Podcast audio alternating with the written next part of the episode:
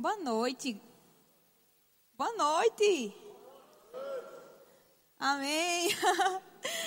Como você tá? Você tá bem? Você vai se acostumar com o meu sotaque? Sou nordestina, eu falo arrastada, eu falo T, assim, ó, boa noite. É um prazer estar aqui, né? Reencontrar amigos queridos que eu estou vendo aqui, pessoas amadas. Né? Já estou aqui vindo a Sinop desde 2014. Foi a primeira vez que eu tive aqui. Dei uma aula, acho que tem gente aqui que foi aluno meu, né? Eu não lembro. É, quem foi aluno aqui meu em 2014? Tem alguém que lembra? Ali o CD, Renata. E eles riram porque eu chamei CD, foi? é pra chamar como, gente? é CD mesmo. e eu tive aqui, e pra mim tá aqui naquele ano, né, 2014, talvez eles nem saibam, mas foi a minha primeira matéria do Rema. Então eu vim da autoridade do crente, cheguei aqui, gente, nervosa, tremendo. Chegava em casa e dizia: Meu Senhor, eu estou fazendo a coisa certa para eu estar aqui mesmo. Será que é isso mesmo que você quer para mim? E chorava e dizia: Eu não vou conseguir terminar essa matéria, eu não vou conseguir dar aula, eu não vou, eu não sei se eu estou oferecendo o que você quer que eu ofereça. E assim, vi um turbilhão de sentimentos dentro de mim né? Porque era a minha primeira vez dando aula. Mas, gente, foi um tempo tão bom, tão poderoso. Quando eu terminei aquela matéria, que era a autoridade do crente, eu terminei é, tão. Dali, você pega aqui para mim, por favor. Põe lá. Eu terminei tão feliz, tão resultante por ter concluído aquilo, por o Senhor ter me usado de uma maneira tremenda para alcançar cada um dos alunos que estava, aquela turma. Né? E ali começou a minha história com o Rema Brasil. Eu era formada né, na turma de 2009, lá em Campina Grande. É, fui para BH, fiz escola de ministro em 2012, fui para Belo Horizonte em 2013, morei lá durante um ano para servir na igreja.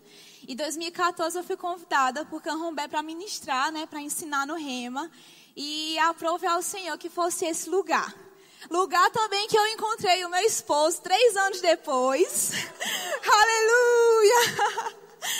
E a gente se conheceu aqui em Sinop, 2017, somos casados. Ele não pôde vir porque ele teve um compromisso mais cedo e acabou que ele não foi liberado. É, não deu tempo ele chegar, mas ele vai vir, vai estar aqui. Se eu estiver ainda dando a aula, eu vou apresentar para vocês.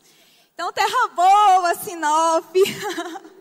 E aqui estou eu mais uma vez, né, em 2021, né, abrindo esse ano para mim, né, é a primeira vez que eu estou ministrando no ano, né, então abrindo o meu, meu calendário, numa terra que para mim é tão especial. E que é uma honra de verdade estar tá aqui com vocês. Então, esse é um pouquinho da minha história, um pouquinho de mim, né, e a matéria, né, que eu vim dar aqui para vocês, né, ministrar um pouco a respeito é sobre vida de louvor. Ou matéria boa, minha gente. Quem aqui já é formado no Rema, para eu conhecer? Quem está no primeiro ano?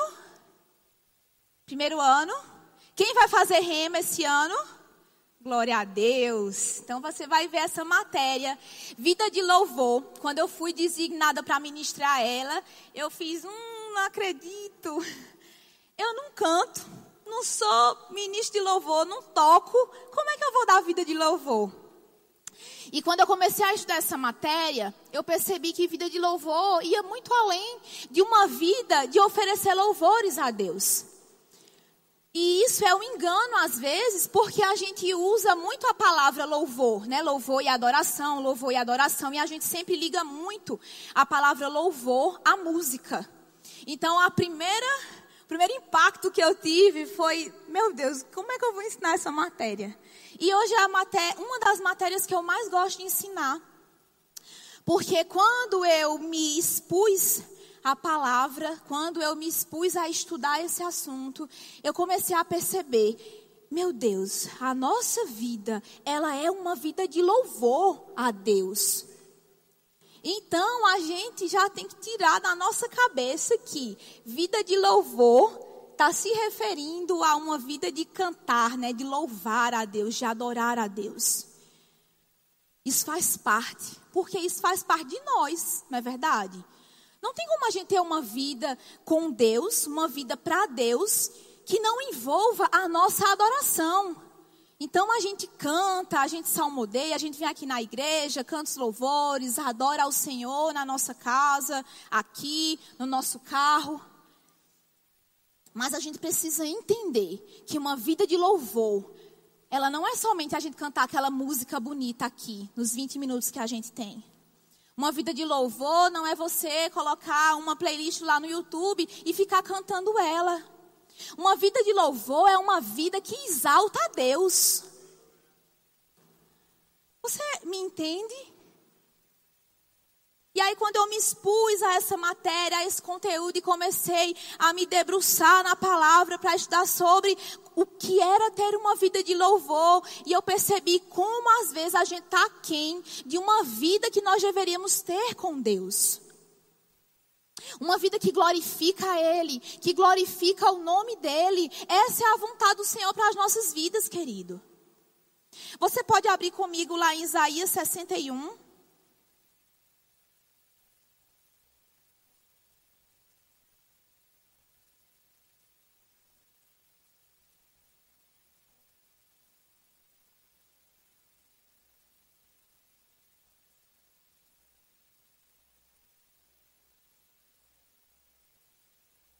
Um pouquinho quente, né? Ô terrinha quente, meu Deus. Isaías 61, a partir do versículo 1, diz assim: O Espírito do Senhor Deus está sobre mim, porque o Senhor me ungiu para pregar as boas novas aos pobres. Enviou-me a restaurar os contritos de coração, a proclamar liberdade aos cativos e a abertura de prisão aos presos, a apregoar o ano aceitável do Senhor e o dia da vingança de nosso Deus, a consolar todos os tristes e ordenar acerca dos tristes em Sião, que lhes dê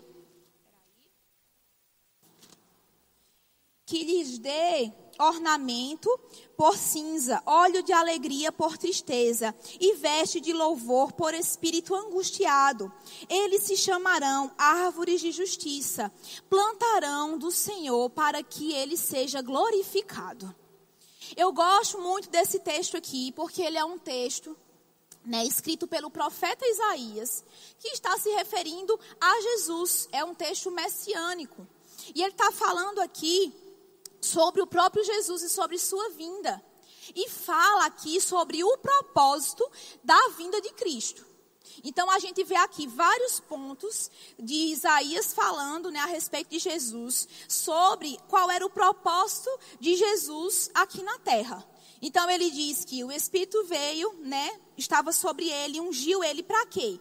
Para pregar as boas novas aos pobres, a restaurar os contritos de coração, proclamar a liberdade aos cativos, consolar os tristes, ordenar acerca dos tristes em Sião, é, trocar é, cinza por óleo de, de, óleo de alegria, por tristeza, eita, misturei tudo, óleo de alegria por tristeza e veste de louvor por espírito angustiado. Então, gente, vestes de louvor está dentro da promessa do Evangelho para as nossas vidas. Amém. Esse texto aqui, ele é poderoso na sua essência, porque ele diz: olha, em vez de espírito angustiado, em vez de espírito abatido, em vez de espírito de depressão, de dor, de ansiedade, de tristeza, Jesus veio, o Espírito estava sobre ele, para que, em vez desse espírito de angústia, tivesse as vestes de louvor. O cumprimento do Evangelho, né, da vinda de Cristo, na verdade, o cumprimento da vinda de Cristo. Ele morreu, ressuscitou, uma nova aliança foi instaurada. Então, isso faz parte da promessa que se cumpriu na nossa vida. Se você nasceu de novo, se você é crente e você acredita que a cruz ela veio para trazer salvação e redenção para o homem, você também precisa acreditar nessas verdades aqui. Jesus veio para restaurar corações contritos, corações quebrantados. Jesus veio para proclamar liberdade àqueles que estavam presos. Jesus veio para pregar as boas novas aos pobres. E Jesus veio para trocar espírito angustiado por vestes de louvor. Quando nós falamos de veste de louvor, na verdade, quando a gente fala sobre vestes, né, nossas vestimentas, a vestimenta de uma pessoa fala muito sobre ela. Você concorda comigo? Se você quer passar uma imagem para alguém de quem você é, da empresa que você representa, da, da sua identidade, do seu caráter, você se veste de acordo com o seu propósito. Eu estou vestida aqui de acordo com o meu propósito hoje, que é ensinar uma aula demonstrativa do Rema Brasil. Então eu vim com uma roupa apropriada para isso, que está lá dentro do nosso regulamento de professores. Eu tenho que me vestir de acordo. Então aqui eu vejo que tem pessoas de vestido, tem pessoas de jeans, tem pessoas de tênis, tem pessoas social, tem pessoas de sapato e de jeans. Tem pessoas que estão super arrumadas, tem pessoas que estão mais despojadas. E isso fala muito sobre o que você passa para as pessoas. Você está comigo? Tem algum voluntário aí que possa me ajudar aí? Ou homem ou uma mulher? Levanta aí sua mão, senão eu vou chamar você. Vem lá, Iracema. Vamos ficar um pouquinho longe por conta do distanciamento. Pode ficar aqui de frente para eles. Então aqui, vamos, você é a consultora aqui de moda da noite. Ela está vestida aqui com uma blusa muito linda, floral. Uma calça jeans também muito linda, sem lavagens. uma sapatilha, né, um sapato social bonito que está ornando com a cor das flores ali da blusa dela, toda no estilo, toda na moda. O que é que a imagem que ela está vestindo passa para nós? Quem pode dizer aí? Para mim passa que ela é uma pessoa tranquila, uma pessoa de boa. Que mais aí? O que é que passa para você? Beleza. Passa para mim também que ela é uma pessoa cuidada, que ela não é desleixada, né? Senão ela estaria aqui toda descabelada, tá toda maquiada, lindona. Mais alguma, alguém qual a imagem? Carismática. As vestes dela tá passando algo para nós, está comunicando algo para nós. Você pode sentar, muito obrigada. Uma salva de palmas, gente. As vestes dela está passando uma imagem para nós. As nossas vestes têm que passar uma imagem para as pessoas. Qual é a sua veste hoje? As suas vestes hoje têm sido vestes de louvor? Que louva ao Senhor, que adora a Ele, que as pessoas olham e não vê você espírito angustiado, que não vê em você tristeza, preocupação, desânimo, ansiedade, murmuração. Qual é a veste que você está vestindo hoje? É a veste de louvor que nós fomos, que nós nascemos para usar? Ou é uma veste que não tem nada a ver com o que o Evangelho propõe para a gente? Se hoje você pudesse fazer essa análise de si mesmo, qual é a veste que você está usando? As últimas vezes que eu tenho ministrado, que eu tenho pregado, eu faço parte da, de uma das congregações, é, de uma das igrejas lá de Campina Grande, que é o Verbo da Vida Zona Leste. E todas as vezes que eu tenho pregado lá, o Senhor tem me levantado algo. Eu sempre estou dizendo isso para o meu povo lá. Eu digo: olha, nós sempre temos que nos localizar onde nós realmente estamos. Para que a partir dali eu possa saber pela palavra aonde eu devo estar. Porque às vezes a gente se maqueia. Às vezes a gente finge que a gente está usando um tipo de veste, ou seja, está tendo uma conduta de uma forma.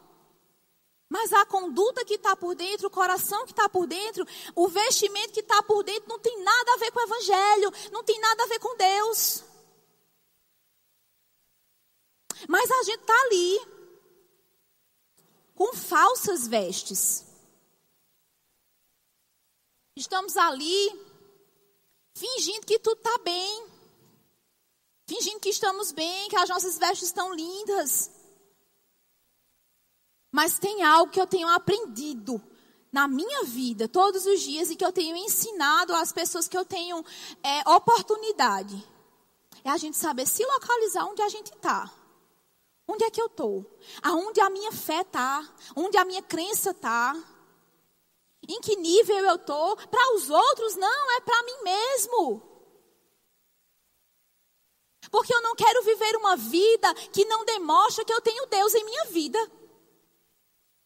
Eu não quero ter um tipo de vida que as pessoas vão olhar para mim e vai dizer, olha, lá vai a crente, mas vocês não sabem o tanto de coisa que ela faz errado. Ou a crente vai todo dia para a igreja, vai estar tá lá todo culto, mas posta coisa errada e fica curtindo coisa errada no Instagram. Lá vai a menina que se diz crente, mas mente no trabalho. Mente para os amigos, mente para a família. O Senhor nos chamou para ter uma vida como um castelo de cartas. Que no mínimo descuido, aquilo desmorona. Pelo contrário, a palavra fala que Ele é o nosso alicerce. Jesus, Ele é o firme fundamento da nossa vida. E a nossa vida, ela tem que ser firmada, construída, edificada num firme fundamento. Então, querido, se você decidiu viver o Evangelho, se você nasceu de novo, se um dia você aí estava bem nervoso e estava com o coração palpitante na hora do apelo, e a pessoa disse: Venha cá, você quer nascer de novo e quer mudar a sua vida, você levantou sua mão, você veio aqui na frente, ou talvez tinha sido uma decisão em um outro momento, um evangelismo na sua casa, enfim. Se você decidiu viver uma vida para Deus, é necessário que você também entenda que a sua conduta, dali para frente, ela tem que glorificar o Senhor.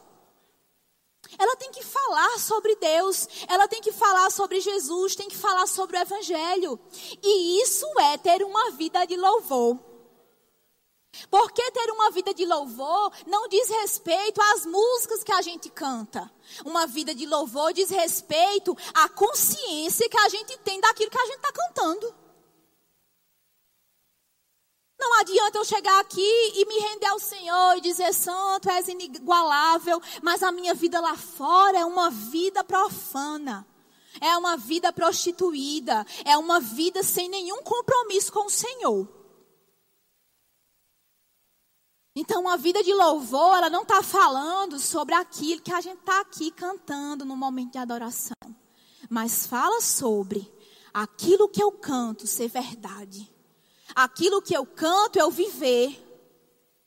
Quando eu dizer, disser, eu deixo tudo para te seguir, é de fato eu estar tá largando tudo e estar tá seguindo Ele. É eu dizer, eu te amo acima de tudo, acima de todos, e não há nada além de ti. É eu cantar verdades, mas eu vivê-las no meu dia a dia. Isso fala de uma vida de louvor, querido. Então eu te convido hoje para você se localizar onde está a sua vida. Que vestes você está vestindo?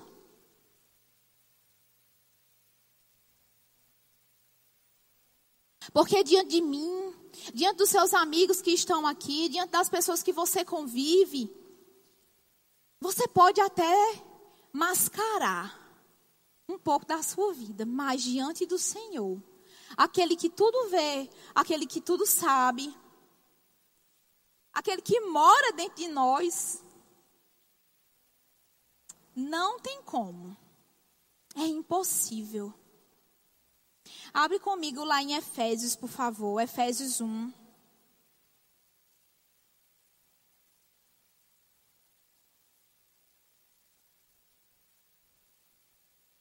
Vocês podem dar um amém de vez em quando para não achar que está sendo tão duro.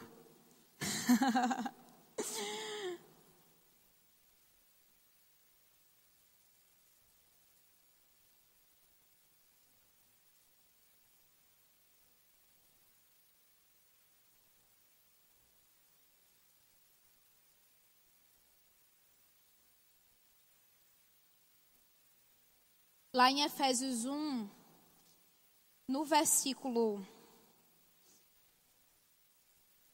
A partir do versículo 7, diz assim: 1, 7. Nele temos a redenção pelo seu sangue, a remissão dos pecados, segundo a riqueza da sua graça, que ele derramou profundamente sobre nós em toda a sabedoria e entendimento desvendou-nos o mistério da sua vontade, segundo o beneplácito que propusera em Cristo, de fazer convergir em Cristo todas as coisas, na dispensação da plenitude dos, dos tempos, tanto as que estão no céu como as que estão na terra. Nele digo que também fomos feitos herança, havendo sido predestinados conforme o propósito daquele que fez todas as coisas, segundo o conselho da sua vontade, a fim de sermos para o louvor da sua glória, nós que de antemão esperamos em Cristo. Amém. Volta para cá. Você é daquela aquele grupo que está esperando em Cristo? Você faz parte desse grupo? Amém, gente? Vocês estão esperando em Cristo, não? Nós fazemos parte desse grupo que esperamos em Cristo. Esse texto aqui está falando sobre a, a, vontade, o beneplácito da vontade do Senhor, de Deus, ou seja, simplesmente a livre vontade de Deus de sermos resgatados por, por Cristo na obra da cruz. Existia um mistério a ser revelado. O mistério era a vinda do Messias. Por mais que no Antigo Testamento existiram vários profetas que falaram sobre isso, né, que disseram da vinda de Cristo. Aquele que era da antiga aliança, ele foi salvo por crer que o Messias iria de vir. E o mistério foi revelado. Qual era o mistério? O nascimento da igreja. Aquele que nascesse de novo. Aquele que acreditasse que Jesus veio, se entregou, ressuscitou. Agora é esses que, que, Deus predestinou para viver uma vida de reinado. Falo que é aqui no 12. A fim de sermos para o louvor da sua glória. Querido, se existe um fim para a nossa vida, é ser para o louvor da glória de Deus. Amém. É, eu tenho aqui, eu listei alguns aspectos que consiste a glória de Deus. E a glória de Deus consiste em sua bondade. Deus é bom. Não tem nada de mal que aconteça na nossa vida que seja da parte do Senhor. Não tem nada que o Senhor vai estar provando. Ah, aconteceu uma tragédia. Ah, eu bati o carro. Ah, meu, é, alguém da minha família morreu. Isso é Deus querendo me testar. Deus não vai te testar, trazendo nada de ruim para a sua vida, nem para a vida da sua família. Esqueça isso. O Senhor é bom. No Senhor só existe bondade. Um dos aspectos do Senhor, da, da glória do Senhor, é a sua própria magnificência. Deus, ele é glorioso, ele é poderoso, ele é soberano. Ele é onipresente, onisciente, onipotente. Deus ele é eterno. Deus ele é justo. Em Deus não há trevas. Deus ele é fiel. Deus ele é perfeito. Deus ele é autoexistente. Ninguém criou Deus. Não há ninguém acima de Deus. A glória é dele, só para ele, porque ele é digno dessa glória. a sua santidade e o seu poder, Deus ele é santo. Não há corrupção em, Jesus, em Deus. Não há corrupção no caráter de Deus. Ele é santo em sua inteireza. Não tem como nós vivermos uma vida sem estar em santidade e querer ter um relacionamento com o Senhor, ter um relacionamento com Deus, porque Ele é santo e tudo que Deus é, Ele é muito inteiro. Não tem como Deus ser menos santo, meio santo, um pouco menos santo ou mais santo. Não, tudo que ele é, ele já é em sua totalidade, que é infinita. Dava outra aula aqui, que é caráter de Deus. tudo que Deus é, Deus não pode ser nem menos nem mais. Porque tudo que ele já é, ele já é na sua totalidade, na sua inteireza. E essa inteireza, ela não tem limite. Ela não tem limite. E o quarto aspecto é sua graça que o torna digno de louvor de todo o povo. A graça do Senhor a graça que está disposta a nós, sem nós nem mesmos irmos em direção a ela. Essa é a graça. A graça de Deus consiste em eu ir, em Deus vir em minha direção, mesmo quando eu não estou dando nenhum passo. Foi isso que Deus fez o tempo todo com a humanidade, desde o início. Deus, ele procurou Abraão. Deus foi lá e disse Abraão: Eu vou fazer. Meu Deus, o tempo voa. Ele disse: Olha, eu vou fazer de ti uma nação bendita. Ele procurou Moisés. Ele disse: Olha, Moisés, vai lá, liberta o meu povo. Ele procurou Davi. Ele me procurou, ele te procurou quando ele enviou Jesus quando o mundo estava em maldade, quando a maldade só aumentava, quando nós estávamos totalmente desligados dele, não queríamos nada com ele. Essa era a condição da humanidade, querido. Não estávamos buscando de Deus. Pelo contrário, a humanidade cada vez mais estava se depravando, se perdendo em seus próprios deleites. E aí, por mais uma vez, por beneplácito da sua vontade, ou seja, por pura vontade de Deus, não tinha um outro motivo, ele simplesmente quis. Mais uma vez, Deus vem e procura um homem, diz: dessa vez vai ser diferente, dessa vez vai ser eterno, dessa vez não vai ser mais uma aliança que pode quebrar. Dessa vez não vai ser mais um cordeiro, um animal.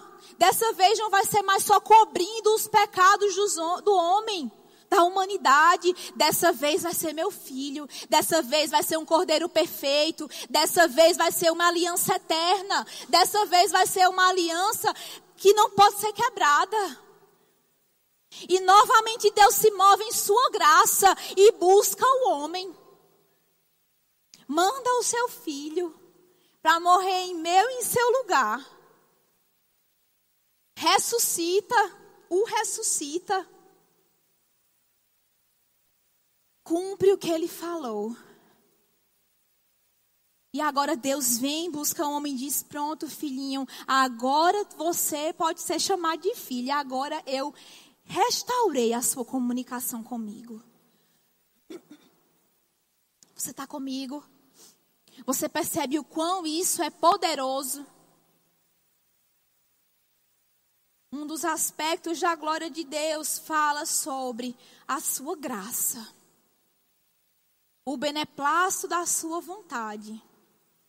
Beneplácito é uma palavra tão estranha, né? A gente nem usa.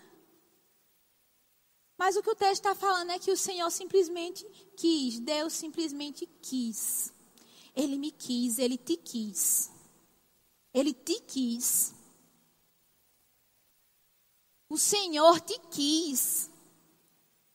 Se tem alguém que te rejeita, se tem um lugar que te rejeita, isso é o mínimo porque Deus te quis. No início, quando Deus criou o homem, existia uma a comunhão perfeita. Por quê? Porque o homem não tinha caído, o homem não tinha pecado, o homem era a criação perfeita de Deus. E ali existia um, um ciclo perfeito. Esse ciclo consistia em Deus inspirar o homem, o homem andava inspirado por Deus, e aquela vida inspirada por Deus gerava a adoração a Deus. Amém? Então, Deus inspirava o homem, o homem andava inspirado por Deus, e aquela vida inspirada por Deus gerava adoração a Deus, gerava louvor a Deus. Com a queda do homem, o que aconteceu? Perda de autoridade, perda de domínio e o mais importante e mais trágico, a separação. Perda de relacionamento, a perda dessa comunhão perfeita. Porque lembra que eu falei que Deus, ele é santo e ele é inteiro na sua santidade? Desculpa. Se Deus ele era inteiro na sua santidade, não tinha mais como ele se relacionar com o homem que não era mais santo, que não era mais perfeito, que tinha caído. Então o homem perdeu a autoridade, essa autoridade ela foi dada, né, entregue nas mãos de Satanás. É tanto que lá em Lucas, quando Jesus está sendo tentado no deserto, uma das coisas que o diabo fala é isso. Diz: Olha, eu te dou toda a autoridade se você me adorar. Aí ele diz: Olha, só se pode adorar a um. Então a autoridade foi perdida, o domínio foi perdido, foi dado domínio sobre céus, terra. Está lá em Gênesis 1, 26. Façamos o homem a imagem e semelhança e ele domine sobre tudo. E foi perdido o relacionamento. Então esse ciclo perfeito ele foi quebrado. Porque agora Deus não podia mais inspirar o homem. O homem sem a inspiração de Deus, ele vivia uma vida de todo jeito vivendo uma vida de todo jeito, não tinha mais como essa vida ser uma vida de adoração, ser uma vida de louvor. E aí é onde encaixa tudo aquilo que eu falei, o plano perfeito, o plano da redenção. A partir do momento que Jesus, ele ressuscita, que ali se bate o martelo de tudo que ele veio para fazer, Nasce ali a igreja, o corpo de Cristo. Nasce de novo ali a oportunidade do homem viver uma vida que adore a Deus. Por quê? Porque agora Deus podia novamente inspirar o homem, o homem podia viver essa vida inspirada, e essa vida inspirada iria trazer adoração para Deus. Amém. Ainda tem algumas, tantas coisas para falar. Abre comigo lá em Colossenses 1.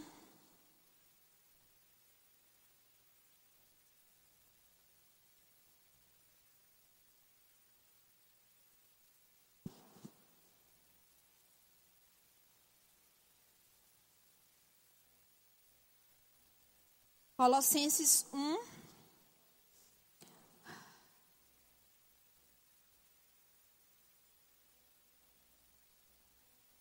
Versículo 13, que diz assim: Ele nos tirou do poder das trevas e nos transportou para o reino do Filho do seu amor.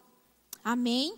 Talvez a sua versão tenha aí, ele nos tirou do império das trevas. Quem é que tem uma versão aí que fala império das trevas? Algumas pessoas. Ele nos tirou do império das trevas e nos transportou para o reino do Filho, do seu amor. Nós estamos agora, querido, num reino. Antes nós estávamos subjugados debaixo do pecado e da morte, caídos, debaixo daquilo que o diabo queria fazer na nossa vida. E eu acho muito interessante porque nesse texto, Paulo, ele, ele, na verdade, Paulo, ele era um homem muito inteligente, como você sabe, e ele gostava muito de contextualizar as coisas que ele falava para que ficasse mais fácil o entendimento é, de quem estava lendo as cartas, né? As igrejas que estavam lendo as cartas e, e não somente a que era destinada, mas as outras igrejas, porque as cartas, né, as epístolas, elas, elas passavam por um rodízio. Então, uma carta que ela foi designada para a igreja de Colosso, que foi para os colossenses, depois que essa carta era lida lá, que eles, eles liam essa, essa carta, eles passavam essa carta para outra igreja. Então, podia ser que fosse para a igreja de Filipos. E aí passava para os Gálatas, e aí existia esse rodízio das cartas. E aqui é, é muito interessante porque ele contextualiza como ele contextualiza? Ele está falando aqui sobre o império e o reinado. Então, o império, o que é o império? O império ele subjuga. O império, por exemplo, o romano, que foi o maior império que se teve naquela época, cada cidade que eles chegavam, que eles atacavam, eles subjugavam aquele povo, aquele povo começava a servi-los é, é, é, dentro daquele império, e tudo aquilo que eles faziam passava agora a servir ao Império Romano. Então era um império onde as pessoas eram escravizadas, eram subjugadas, eram sofridas. Mas nós fomos transportados para o reino. Qual a diferença do império para um reino? Porque o império ele mata. O império não se importa com o povo. O império não se importa com a nação. Só quer saber daquilo que eles podem oferecer para o crescimento do império, para o enriquecimento do império. Já o reino não. O reino tem um rei que reina por seu povo. Então, ele estava ali escrevendo essa carta para as pessoas, para os colossenses, para pessoas que sabiam que era também ter um rei. Sabia que um rei, um bom rei, ele era cuidado, o povo era cuidado. A nação era protegida. Se acontecia algo com o povo, o rei se padecia, o rei ia para a guerra, o rei guerreava, o rei vencia. Sabe, querido, quando a nova aliança foi estabelecida, nós saímos debaixo do império que queria nos matar. O império que nos colocava doença, o império que, que adoecia nossa mente. O império que roubava a nossa família, que nos deixava miseráveis. O império das trevas. Nós, humanidade, como caídos da graça, decaídos, nós estávamos debaixo desse império. E aí veio Jesus, veio a nova aliança e nos levou para esse lugar do reino. Agora nós temos um rei. Um rei que está sobre a sua vida, está sobre a sua casa. Um rei que pensa no seu bem-estar. Um rei que te deu vestes de louvor. Um rei que não está preocupado com aquilo que você pode fazer para ele. Porque não adianta aquilo que nós fazemos sem nós sermos. É perdido, é obra vã. Deus ele quer que você sirva. Deus quer que você se envolva aqui na igreja. Mas Deus quer o seu coração primeiramente. Então nós estamos num reino onde o rei tem cuidado de nós. O rei tem nos dado bons caminhos. Tem feito a nação crescer. Você não está melhor? Sua vida não está melhor? Sua casa não está melhor? Se não tiver, busca o caminho que o rei fez. Busque o caminho que o rei tem feito cada dia para a sua vida. Existe um rei, querido, sobre a nossa vida. Existe um lugar onde nós estamos agora. Eu não sei se você entendeu o quão poderoso é essa verdade. O diabo não pode mais te subjugar, o diabo não pode mais te maltratar, o diabo não pode mais levar miséria para tua casa, o diabo não pode te acometer de uma doença. O diabo não pode roubar um ente seu, não pode roubar a sua vida, não pode esvaziar a sua casa, saquear seu armário, porque você está num reino. Você está num reino, querido.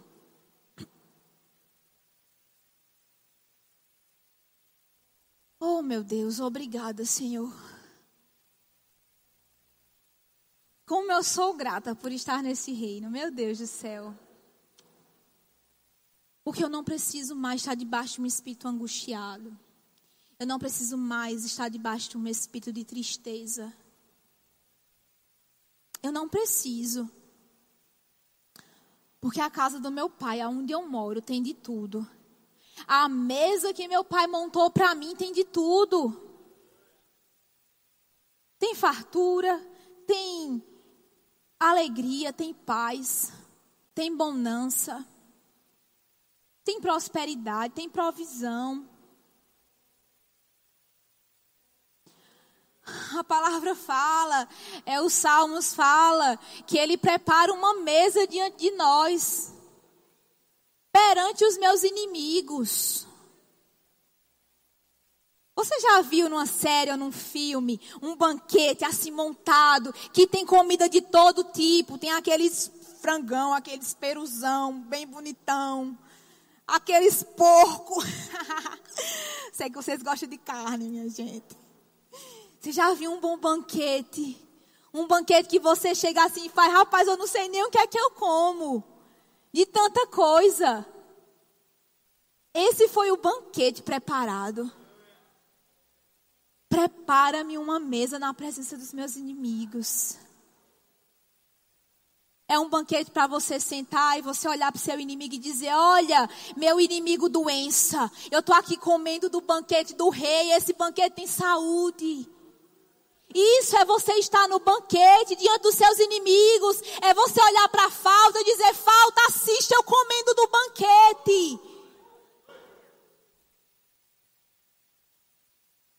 É você olhar para os problemas, para as preocupações e dizer: assista daí, eu comendo de paz. Existe um banquete, querido, que foi colocado diante de nós. Na grande casa de Deus, no reino que nós fomos inseridos. Não tem como a gente ter direito a uma salvação que nós não buscamos, que foi o Senhor que foi lá e nos deu. Não tem como nós termos direito a um banquete maravilhoso, que não é privado, que não é escasso, que não é, ó, toma aqui essa uvinha e se contenta. Não tem como a gente ter direito ao o acesso direto a Cristo. Meu querido, você pode levantar as suas mãos e você pode falar com Deus agora, sabendo que Ele te ouve, sabendo que Ele te responde. Tem como a gente provar de tudo isso, de todas essas bondades, dessas maravilhas e desses milagres, e mesmo assim a gente decidir por ter uma vida que não glorifica ao Senhor. Se você tem estado à mesa, se você entendeu o sentido do Evangelho, se você entendeu o sentido do seu novo nascimento, se você entendeu o sentido de você estar dentro do reino, se você verdadeiramente entendeu isso, não tem como você viver uma vida de qualquer jeito. Se você está vivendo uma vida de qualquer jeito, volta e aprende sobre essas coisas. Aprende sobre quem é teu Deus de verdade. Aprende onde é que a sua confiança deve estar. Aprende sobre eternidade. Porque tudo isso aqui, gente, passa. Isso aqui vai passar. Não adianta o homem enriquecer e montar os seus celeiros e encher ele. A palavra fala tolo, a morte vai requerer a tua vida amanhã. E o que é que você tem?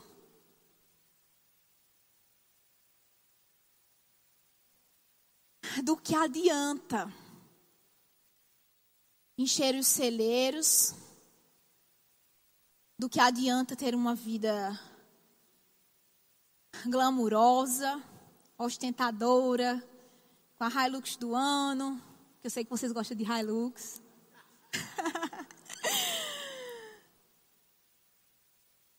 e a nossa vida, a sua vida, não adorar ao Senhor, não ser uma vida de louvor.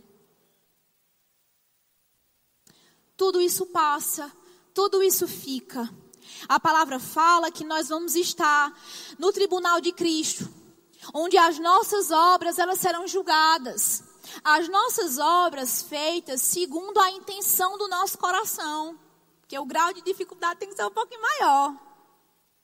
Não adianta eu estar aqui pregando uma hora, ensinando uma matéria e o meu coração, ele está totalmente desvirtuado do propósito.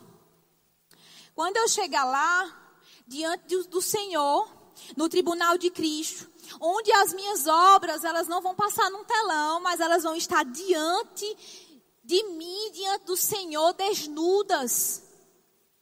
E vai estar somente ali, não os meus atos, mas a minha intenção. Não adianta essa aula aqui ter sido maravilhosa, você ter gostado, você ter vindo falar comigo no final, dizendo, meu Deus, que aula boa. Se minha intenção está errada, galardão nenhum eu vou receber. Eu vou receber somente o teu, o teu parabéns e o teu, a tua tapinha nas costas.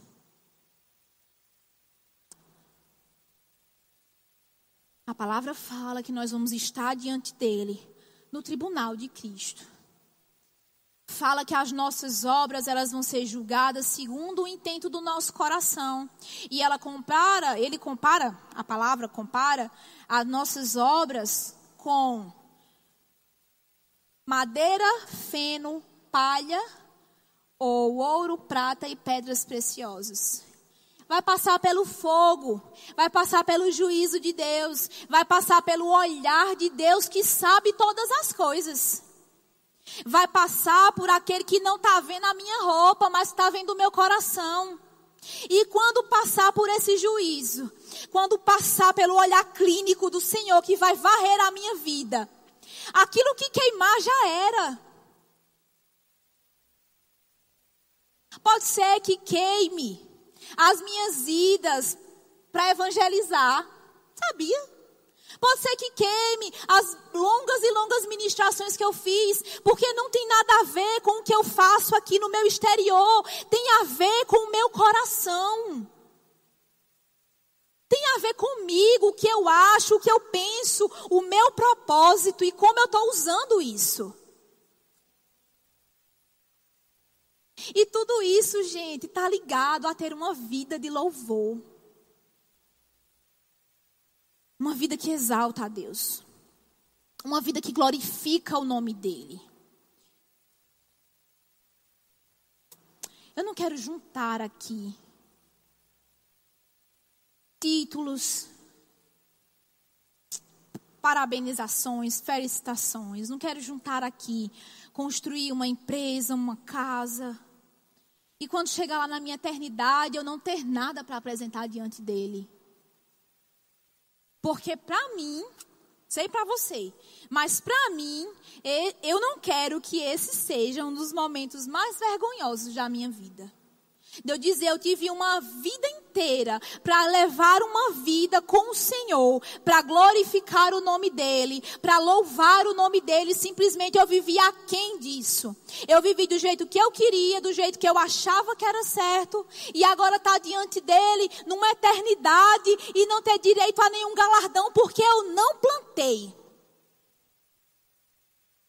É forte, né? Mas é a plena verdade.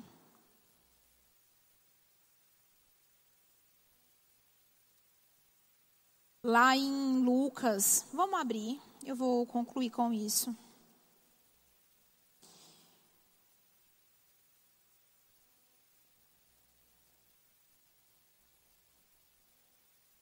Espera aí, viu, gente?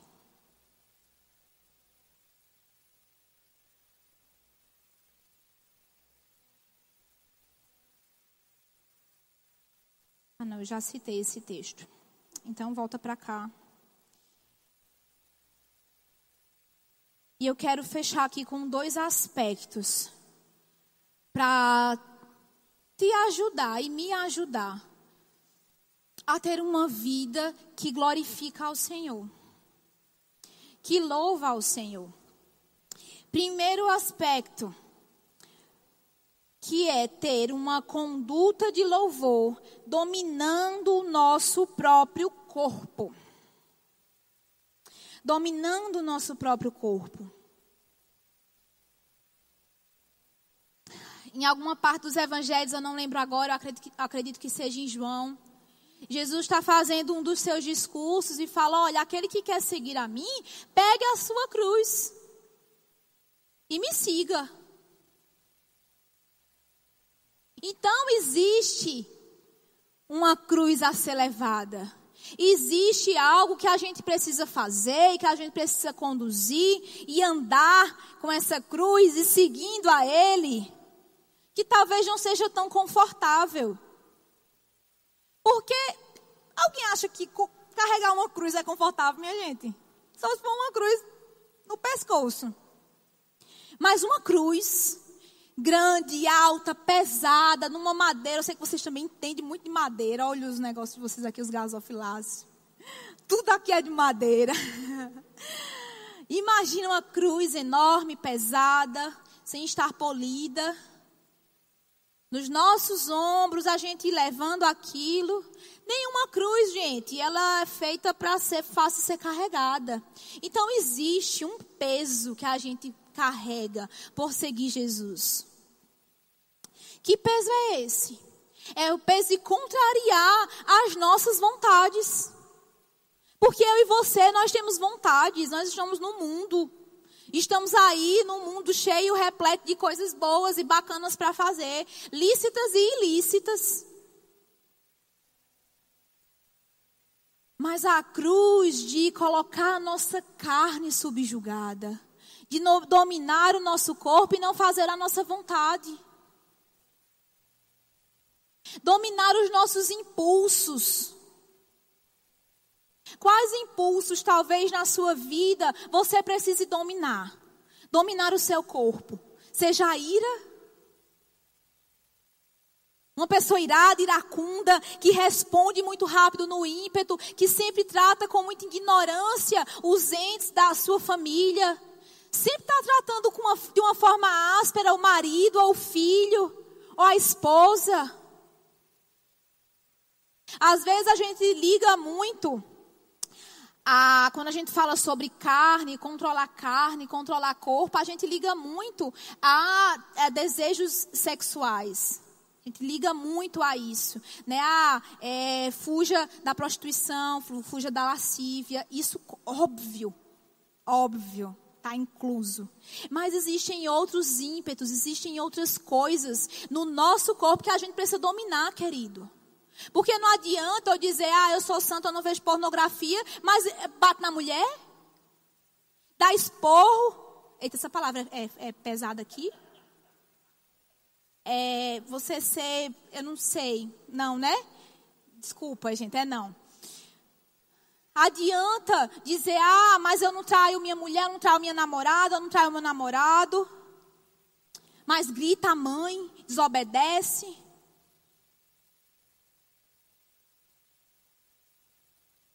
Tem uma boca suja, fala palavrão, xinga todo mundo.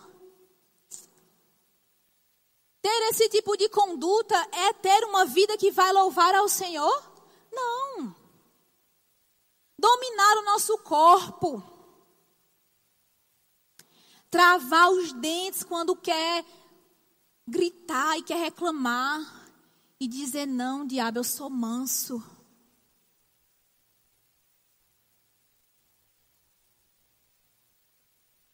De ver uma situação e querer a, deixar a fúria subir, alguém cortar no trânsito, e você querer xingar, querer descer do carro para bater lá na pessoa. E você dizer: Não, Satanás, eu sou manso, eu sou calmo, eu sou tranquilo, eu domino o meu corpo. É fácil? Às vezes não. Às vezes você quer xingar o cara que te cortou lá. Que passou na sua vez lá na rotatória, que te empurrou para o lado. Que te fechou. Às vezes você quer xingar seu marido que deixou pela milésima vez a toalha ensopada na cama.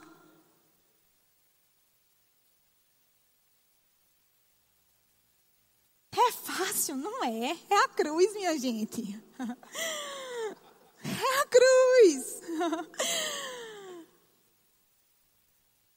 Mas uma vida de louvor, ela exala Cristo. Uma vida de louvor é as pessoas dizer: meu amigo fulano é calmo, viu? Porque olha, se fosse comigo. E a pessoa olhar e dizer: olha, fulano, nada tira fulano do eixo. Você não vê fulano com raiva. Tem alguém aqui que você diz, é aquela pessoa é desse jeito? Não sei se tem.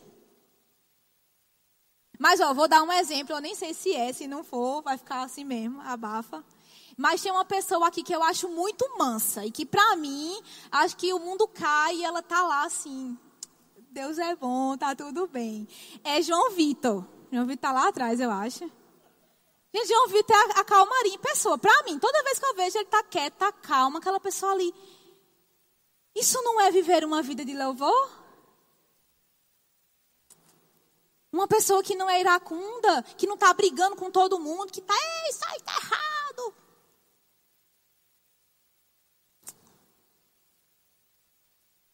Um outro ponto que a gente pode falar para fechar sobre isso é sobre dominar a nossa mente. E para isso eu preciso ler um versículo com você que está lá em Filipenses. Filipenses 4,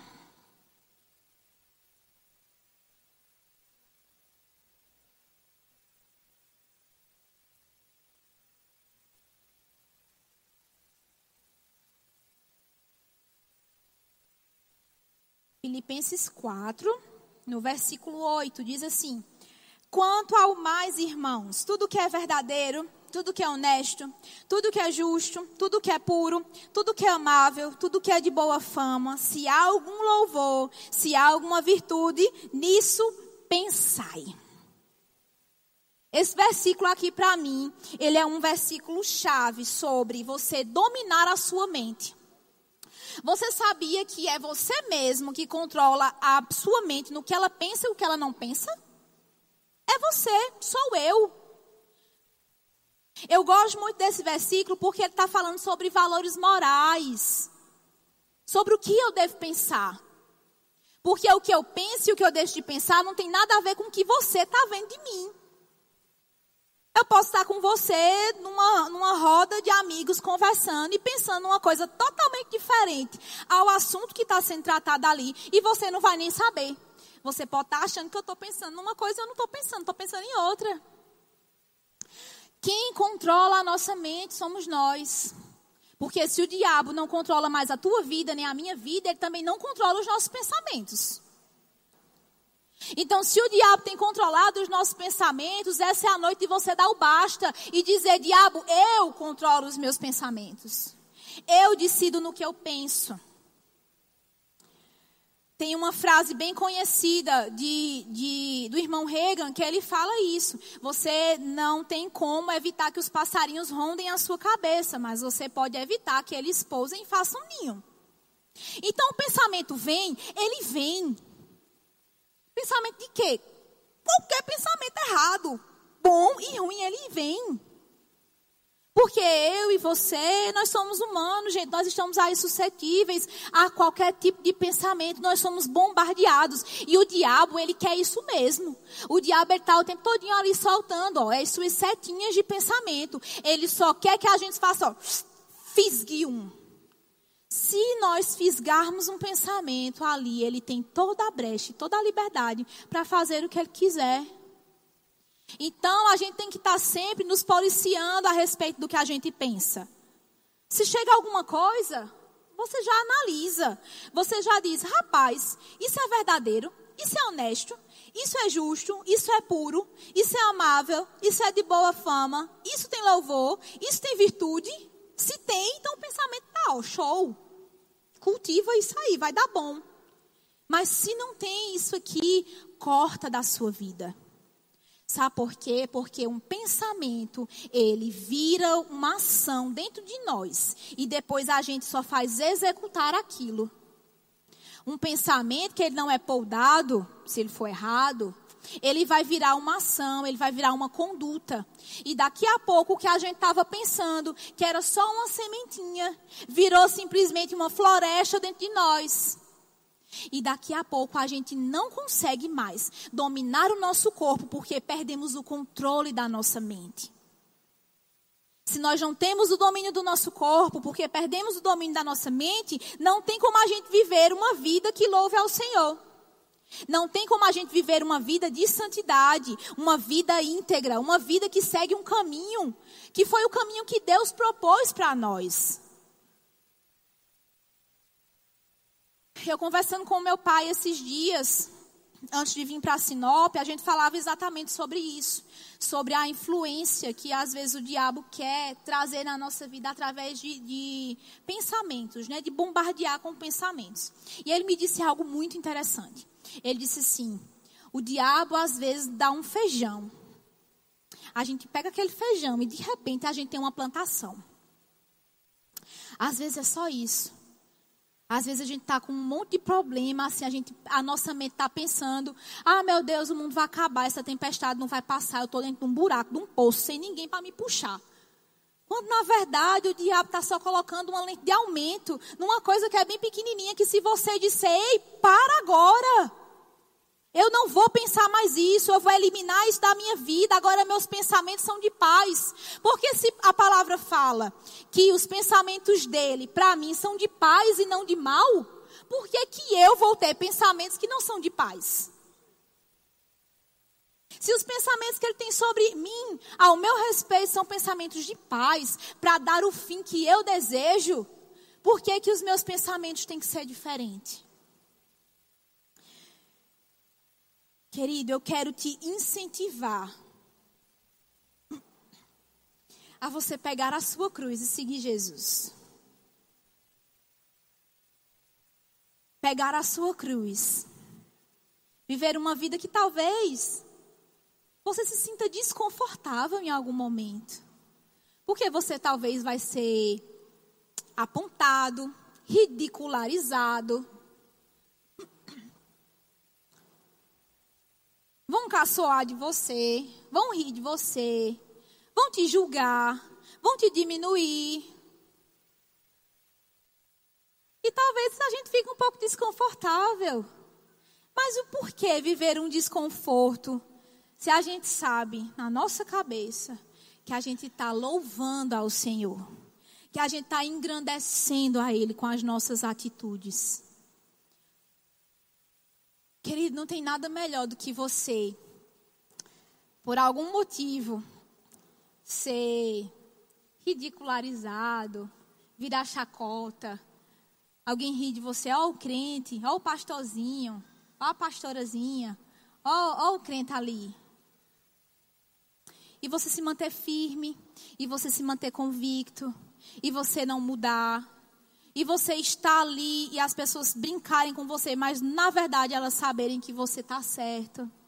Delas passarem por algum, algum problema, alguma situação e lhe ligar e dizer: Tu pode orar por mim? Tem coisa melhor, gente, da gente colher frutos aonde a gente tiver por conta de uma vida que exalta a Deus? É esse tipo de vida que a gente deve viver e que Deus quer que a gente viva. Uma vida de louvor vai trazer pessoas para Ele. Amém. Lá em Atos fala que a igreja crescia, na igreja primitiva ela crescia e que as pessoas ela, elas vinham, elas se achegavam, elas eram atraídas por aquilo que estava acontecendo. Que a sua vida ela seja tão direcionada ao Senhor e que a sua vida ela seja tão vivida para ele, que represente tanto ele, que mostre tanto ele, que as pessoas sejam atraídas para você, de querer você exalar um perfume tão bom que as pessoas querem ficar perto, elas querem ficar junto de você porque você passa paz.